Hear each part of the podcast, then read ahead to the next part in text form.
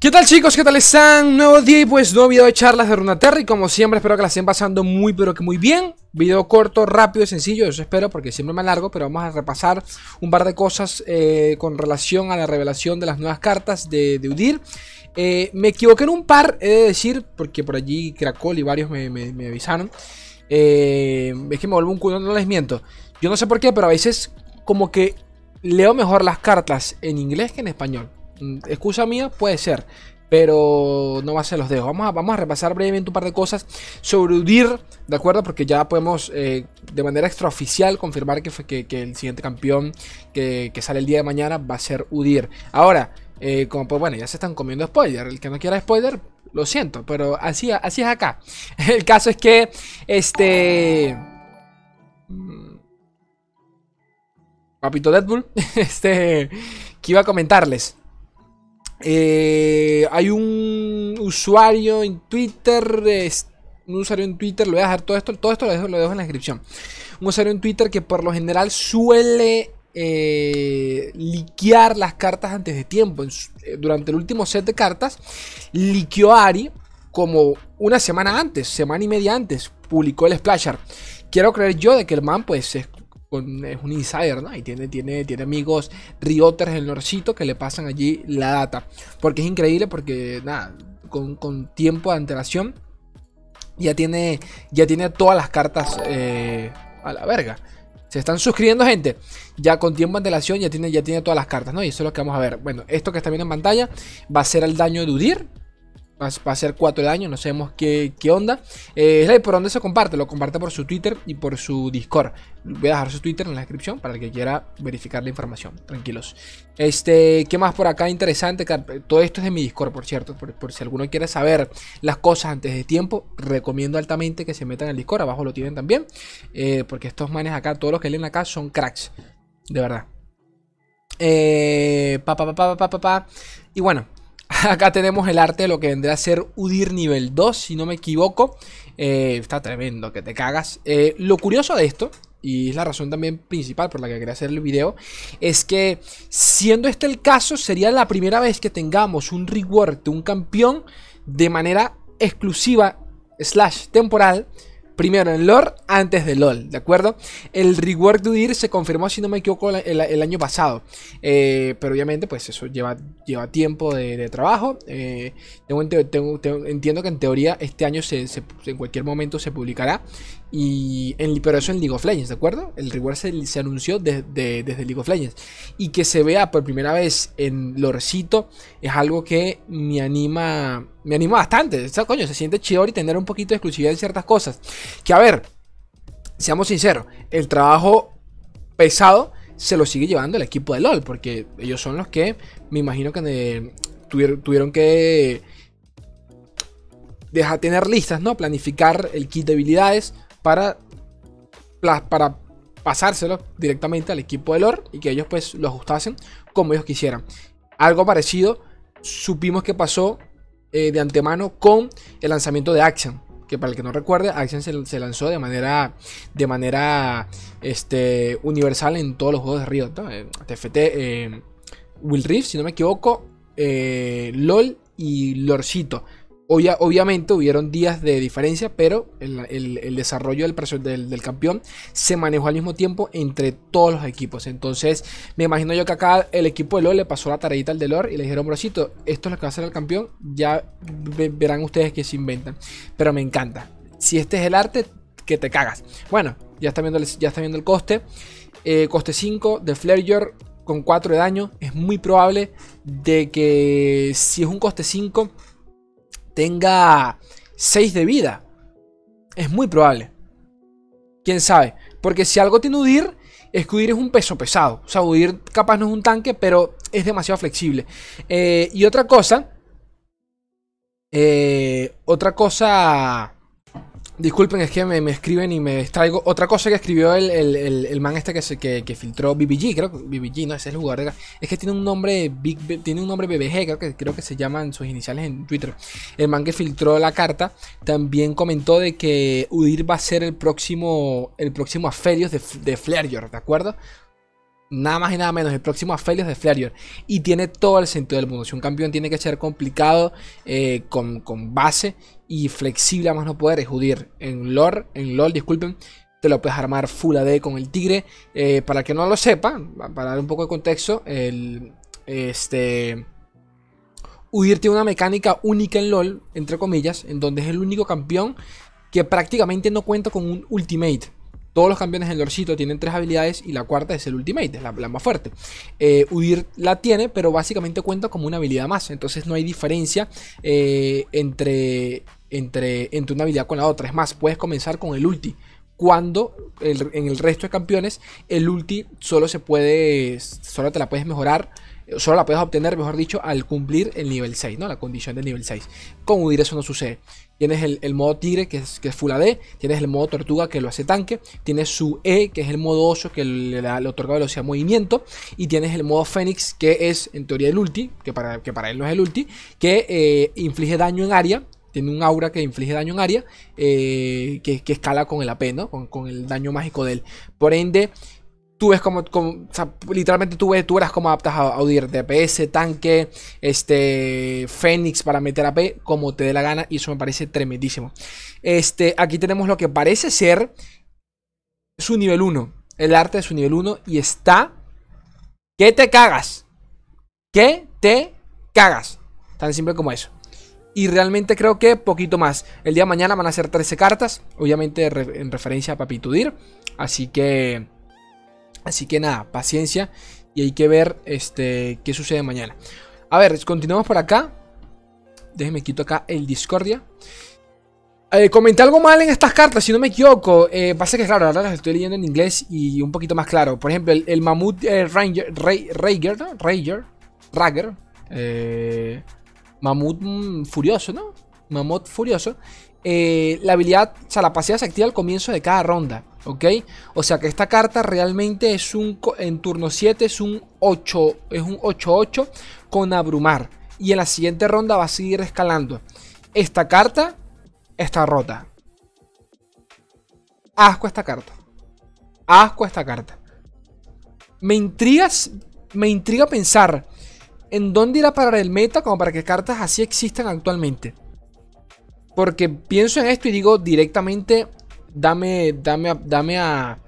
Dame a Targoncito con mis equinoccios porque es que esto está que te cagas. Que te cagas. Otra cosita que leí mal y pido disculpas porque se me pasó. Eh, esta carta es la habilidad.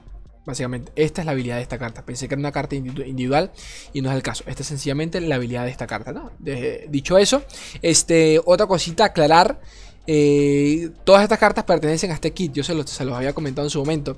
El cambiapeles ursino. No es que pertenezcan al kit, pero tiene referencia, ¿no? Que con pillaje me transformo en un ursino eh, Garatormenta. Este, si no me equivoco, si no me equivoco, lo que daba era abrumar a todos los aliados con 5 más de daño o algo por el estilo. O de coste 5. Eso es lo de menos. El caso es que eh, son más y más referencias, ¿no? Udir, para serles honesto, estoy desactualizado en cuanto al lore. Porque yo sé que el man era como el maestro de, de, de, de las, de, las, de, los espíritus animales y toda la paja. Eh, de nuevo, desconozco bastante el, lore actual de Udir, así que no voy a hablar, no voy a hablar de más. ¿Ok? Otro temita, rapidito. Una de las nuevas cartas, y esto es tonto, pero quería comentarlo. No, no, es tonto, para mí no es tonto, quería comentarlo. Este. Dominic Sileo, si no me equivoco. Este. A ver. Claro, es un man de... Eh, sí, es el equipo de, de Lorcito. Pero no sé si este es el artista, porque creo que el artista es este que está acá. Creo que este es el artista. Bueno, se cayó esta verga. El caso es que, eh, nada, si pueden leer el texto de la carta, la carta en cuestión dice lo, siguiente. Un honorable, esta es una de las cartas presentadas ayer con el kit de Galio, ¿no? El coste 9 famoso este que está un poquito, un poquito preocupante, ¿no? La cosa. Un, honorable tributo de aquellos que se han ido, pero que jamás han sido olvidados. Eh, cuando los eh, demasianos vean los rayos del sol brillar alrededor de su silueta, conocerán la esperanza y el espíritu indomable que inspiró su, que inspiró su construcción vivirá en él. Eh, básicamente acá este Rioter comenta de que eh, él siempre suele dejar la interpretación artística a, cada quien, pero que Gorlit es un tributo a un, a un cercano amigo de él que pasó hace, o sea, que falleció hace 10 años. Así que quería comentarle acá, quiero agradecerle, darle las gracias a mi buen amigo este man eh, por hacer esto posible. Me imagino que, que, la historia se basa en él, pero este fue el Rioter que diseñó la que, hizo, que hizo la parte narrativa de la carta. Entonces, eh, eso me encantó. Me encantó. Es algo tonto, o chiquitico, no es tonto, disculpen, corrijo, no es tonto, pero me, encantó el, mensaje. Este, ahora. Vamos a leer eh, brevemente sobre. Esto fue un preguntas y respuestas que, que tuvieron. Que se tuvo con uno de los Rioters, Alex, Alex Lee, si no me equivoco, sí, Alex Lee. Este, bueno, ahí lo pueden leer, entrevistado por Saucy Mailman. Eh, Alex Lee es el jefe de sets actualmente en Legends of Frontera, o sea que este es el papito que al que le debemos la vida actualmente, como lo fue en su momento Steve Rubin, ¿no? Entonces, eh, tuvo una entrevista en el stream de este, de este creador de contenido. Creo que, lo, creo que tiene un podcast y también lo he visto, si no me equivoco, casteando. Creo, pero sea como fuese. Eh, vamos a leer por encima las, preguntas que, le, hicieron. Yo sinceramente vi el stream, lo vi por encima. Creo que no, no leyó mi pregunta, o sea, no se le hicieron, sí, no tomaron mi, pregunta, así que, este, poco sad por eso. Pero X, vamos a leerla por encima. Está traducida por Google Traductor, pero bueno, yo, yo se los iré adaptando. ¿Qué set pasó por los cambios más drásticos antes de su lanzamiento? ¿no? Definitivamente Marías Crecientes, Aguas Turbias, el lanzamiento del Lorcito. Estábamos en, la posición estábamos en una posición interesante en la que estábamos trabajando en él antes de que se publicara. E hicimos nuestras primeras betas y, obtuvimos muchos eh, comentarios increíbles de nuestros jugadores sobre lo que queríamos sobre lo que, lo que debíamos cambiar rápidamente. Así que creo que eh, María Creciente hizo que aproximadamente la mitad del set pasara por algunos ajustes, por algunos pequeños ajustes para asegurarnos de que pudiéramos llegar al lanzamiento y que pudiera ser tan bueno como podría ser. Eh, bueno, tiene todo el sentido del mundo, el primer, el primer gran set y realmente el lanzamiento oficial del juego. Todas las expectativas estaban para ese set y, y recuerdo que no es por nada, pero muchas cositas salieron medio roticas, pero la cosa salió bien, la verdad. Lo siento, es que me interrumpen. La concha de su hermana continúa. Este, ¿Cómo eliges qué campeón deben ir a un set? Eh, buena pregunta. Anteriormente descubrimos cuál es eh, descubríamos cuál era la próxima región y pensábamos qué mecánicas y temas encajaban realmente bien en dicha región. Por lo general hay algunos campeones de eh, Marqués que realmente se ajustan a estos temas. A partir de ahí observamos los, los emparejamientos de región y buscamos qué tipo de emparejamientos temáticos obvios funcionan allí o emparejamientos mecánicos que funcionan bien allí. Eh, a ver, tema lore, nivel y tema jugable. ¿Cómo lo podemos cambiar los dos? Eh, donde puede entrar, por ejemplo, Jones. Si Jones tiene stuns, ¿a dónde? Noxus, eh, Jonia. A nivel temático, pues tenía que entrar en Jonia y así. Obviamente, ya hoy en día sabemos de que Lord no cumple con esa regla de manera estricta. Campeones como Ellis no tienen que estar en, no tienen que estar en la región a la que pertenecen. Y como ella, muchos otros. Así que, eh, nada, para que sepan. te encuentras te encuentras cuando eliges campeones por un set, te inclinas por una elección mecánica, por un campeón, una... A ver, a la hora de coger un campeón, de desarrollarlo, ¿por dónde se van? ¿Por la parte, por la parte jugable o temática, no? Eso es interesante, no hay una respuesta difícil, eh, no hay una respuesta... No hay una respuesta fácil acá, me imagino o difícil acá, por lo general, todo se reduce a lo que creemos que es la, que es la resonancia particular de campeón. A veces es temático, que es algo realmente bien hecho, como con demás, como con Diana y Leones. Es muy, esto creo que lo entiendo, o sea, hay campeones en donde creo que no pueden salirse de, de, de, de todo este contexto lore temático que, que, lo, que los engloba. Un buen ejemplo es Diana, Leona, Aurelion Sol, por ejemplo, el dios del fucking universo. ¿En qué otra región pudiese encajar que no fuese la propia eh, Targón? ¿De acuerdo? Eh, mecánicamente Draven cumple con un papel realmente importante a pesar de que los ejes son realmente temáticos. Esa es una parte que normalmente lo vemos. Eh, ¿Qué más dice por acá? ¿Alguna vez te encuentras diciendo necesitas un, necesitamos un campeón controlero realmente fuerte debido al meta? ¿O, cómo sucede? A ver, aquí lo que pregunto, porque esto lo recuerdo, estoy, recordando todo esto del directo. Este, aquí le está preguntando es si, si sacan campeones en base a lo que falta en el meta o para contrarrestar a lo que se está utilizando actualmente en el meta. Eso es difícil, el diseño en vivo realmente puede cambiar las cosas. Yo diría que direccionalmente si lo hacemos, podemos decir que para, que para cuando esté con que para cuando este conjunto rueda, es probable que las cosas se vean de esta manera. Por lo que deberíamos incluir algo allí. Eh, aquí, si, no me equivoco, lo que decía es que sí, pero que también depende del, eh, del, equipo del diseño en vivo, porque también, saber, ellos también son, por más que ellos diseñen una carta, es el equipo de diseño en vivo el que se encarga de luego equilibrar todo.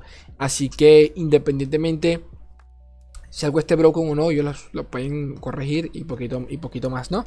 Eh, pero que en resumen, sí, básicamente.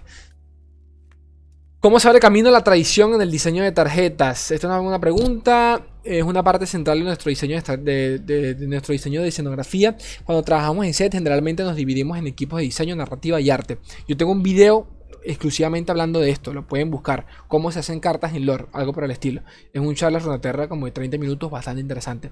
Sobre cómo un equipo le pasa la tarea al otro y van, van cumpliendo ciertos... Este... Sí, como ciertos órdenes, patrones allí en, orden para que todo funcione bien. Y... Y, y poco más. ¿Qué más? ¿Qué más? ¿Qué más? ¿Qué más?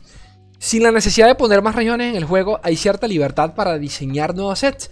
Desde ahora ya conoces la identidad de cada región y no necesitas crear un nuevo, eh, un, nuevo conjunto de mecánicas que la vinculen a las regiones establecidas. La respuesta corta es sí. La respuesta larga es, es absolutamente una de las cosas buenas eh, de cambiar la forma en que lanzamos el contenido, esencialmente dice que, las, dice que las restricciones que solíamos tener se han ido ahora. El espaciado de diseño es relativamente abierto, así que dado al nuevo conjunto de restricciones, ¿qué podemos hacer? ¿Cuáles son las cosas que antes no podíamos hacer? ¿Qué podemos hacer ahora? Estoy muy, muy emocionado de trabajar en, este, en, ese espacio y de que ustedes vean lo que está saliendo después de Bundle City. El vacío. Atentos a eso. El vacío. Eh, no como región, como, expansión, de, expansión de campeones. Este, cuando diseñas un campeón, comienzas con una función y tratas de vincularlo a un campeón o dibujas desde el lado, de una, desde el lado eh, narrativo del campeón. A ver. Hacemos diseño desde arriba hacia abajo o desde abajo hacia arriba. De arriba hacia abajo es, tengo este tema e idea que quiero expresar en una tarjeta. Un ejemplo es, quiero sentir que controlo todos los monstruos marinos y quiero sentirme como un señor pirata. Eso, esos son geniales y bastante útiles para comprender cuál se supone que es el sentimiento. Así que eh, hagamos mecánicas para que, para que coincidan está, hablando de que a veces se crean campeones desde, la, cierta temática, como lo pueden ser los piratas, y allí nacen cosas como Pike, entre comillas Pike, Mi Fortune, los Dead Monsters, y por otro lado, pues se, crean, crea totalmente aparte, ¿no? Se, va, se crea directamente con la idea de lo, que, de hace el campeón, y a partir de allí nace un, subjunto de, de temáticas, subclases y todo el tema. Eh, ¿Qué más?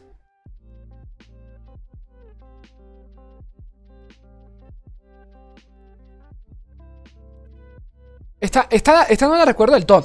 ¿Cuál es el proceso para diseñar tarjetas malas? Como cartas para expediciones o malas eh, epopeyas. Aquí lo, aquí él lo decía de otra forma, pero básicamente era eso. Él hablaba de este tipo de cartas que la gente considera meme más que otra cosa. Eh, cuál es el contexto detrás de la creación de esa carta. Hay algunos puntos aquí. No diseñamos intencionalmente tarjetas malas. Ojo a eso. Somos conscientes de que las, de, las compensaciones de ciertos tipos de diseños en nuestro juego.